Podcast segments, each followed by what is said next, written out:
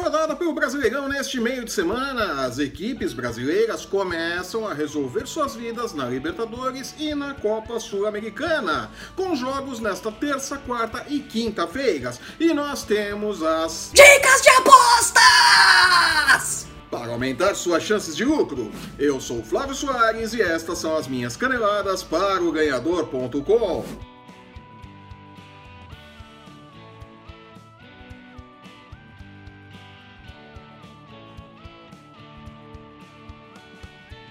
As oitavas de final da Libertadores e da Copa Sul-Americana começam nesta terça-feira.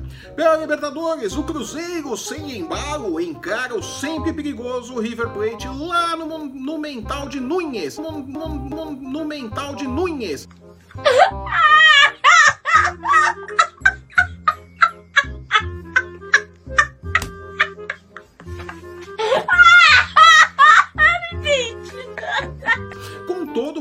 o favoritismo do lado dos donos da casa. O que não é de se estranhar se levarmos em consideração o futebolzinho mais ou menos que o Cruzeiro vem jogando. Vale a pena acreditar no triunfo argentino a 1,65, mas se você for um cruzeirense fiel, a vitória da Raposa rende interessantes 5,75 por 1. Ó. O dinheiro é seu mesmo. Sério? Também na terça-feira, o Palmeiras tenta juntar os cacos contra o Godoy Cruz no estádio Malvinas Argentinas. Mesmo com uma viagem cheia de contratempos e trazendo na mala a bronca da torcida, a eliminação na Copa do Brasil e a derrota por 2 a 0 contra o Ceará pela 11ª rodada do Campeonato Brasileiro, o Palmeiras é o favorito para o jogo, pagando 1,83 contra 4,90 para a possibilidade de vitória dos donos da casa. E vamos falar sério, se o Palmeiras não consegue se impor sobre o Godoy Cruz, tá fazendo o que na Libertadores? Hora extra. É uma vergonha. Acredite na recuperação do Verdão e corra para o abraço. It's not unusual to be mad with anyone. Na quarta-feira, o Atlético Paranaense continua a sua rixa pessoal com o Boca Juniors. Os embates entre as equipes vêm desde a fase de grupos da Libertadores e estão empatados com uma vitória para cada lado. O Furacão quer manter o bom momento. Os titulares eliminaram o Flamengo pela Copa do Brasil nos pênaltis no Maracanã e os reservas golearam o CSA pela décima rodada do Campeonato Brasileiro e repetiram a boa vitória na fase de grupos da Libertadores quando venceu o Boca por 3 a 0 na Arena da Baixada, um jogão. Glória a Deus. O Boca vem de uma pré-temporada mais ou menos, por isso entra como azarão pagando 3,50 contra 2,15 para a possibilidade de vitória do Atlético. Vale investir na vitória dos donos da casa e arriscar o triunfo sem sofrer gols a 3,25. Se quiser ser conservador, a hipótese dupla de empate ou vitória do Atlético paga 1,31. Acho que ele é bom ainda, hein? Jesus já ouviu as primeiras broncas da torcida à frente do Flamengo e viaja precisando de um bom resultado contra o Emelec nesta quarta-feira. Pagando 2,20 contra 3,50 para os donos da casa, o Flamengo é o favorito, mas precisa confirmar isso dentro de campo.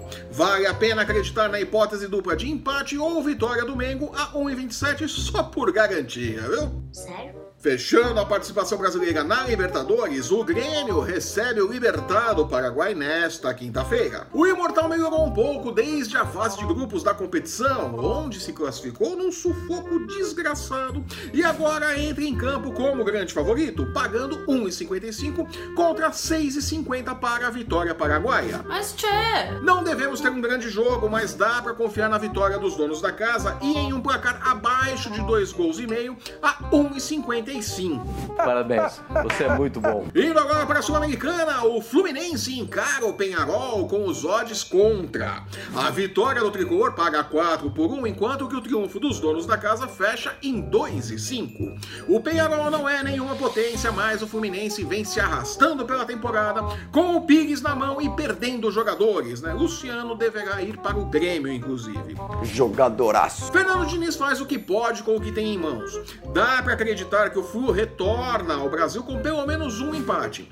Por isso, vale investir na hipótese dupla de empate ou vitória do Fluminense a 1,69. O. Na quarta-feira, Botafogo e Atlético Mineiro fazem um duelo equilibrado, pelo menos nos odds do Bulldog.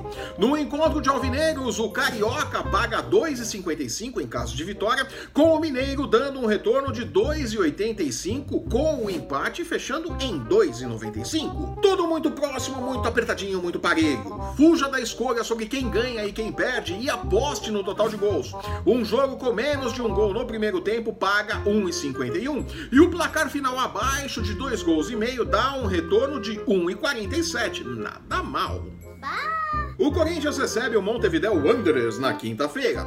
Os odds para este jogo ainda não foram disponibilizados, mas tomando como base o que vimos no final de semana entre Corinthians e Flamengo pelo Campeonato Brasileiro, dá para acreditar no favoritismo corintiano para este jogo e em um placar abaixo de dois gols e meio, porque apesar das rebatidas de Cássio e das emoções que Manuel gosta de colocar no jogo, fazer gol no timão segue sendo uma tarefa complicada. Quase tanto quanto ver o Corinthians fazer gols em 2019, né? É, não toma, mas não faz. E com esta alfinetada nem tão gratuita assim, eu fico por aqui. Eu sou o Flávio Soares e estas foram as minhas caneladas para o ganhador.com. É isso mesmo, é bem claro, né? Se você está assistindo esse programa pelo YouTube, aproveite para mostrar o vídeo para o seu vizinho, deixar seu curtir, seu comentário, assinar e compartilhar o canal do ganhador para não perder um lance do seu esporte favorito e nossas dicas de apostas. Lembrando que o MMA, o UFC, basquete e a NFL também tem espaço nos canais do Ganhador e no ganhador.com. Tá esperando o que para acessar? Confira! Siga-nos também em nossas redes sensuais. Os links para você encontrar o Ganhador no Facebook, no Instagram e no Twitter estão no post que acompanha este vídeo. Jura? Eu volto na próxima sexta-feira com os palpites para os jogos do final de semana pela 12ª rodada do Campeonato Brasileiro. Até lá! Chao.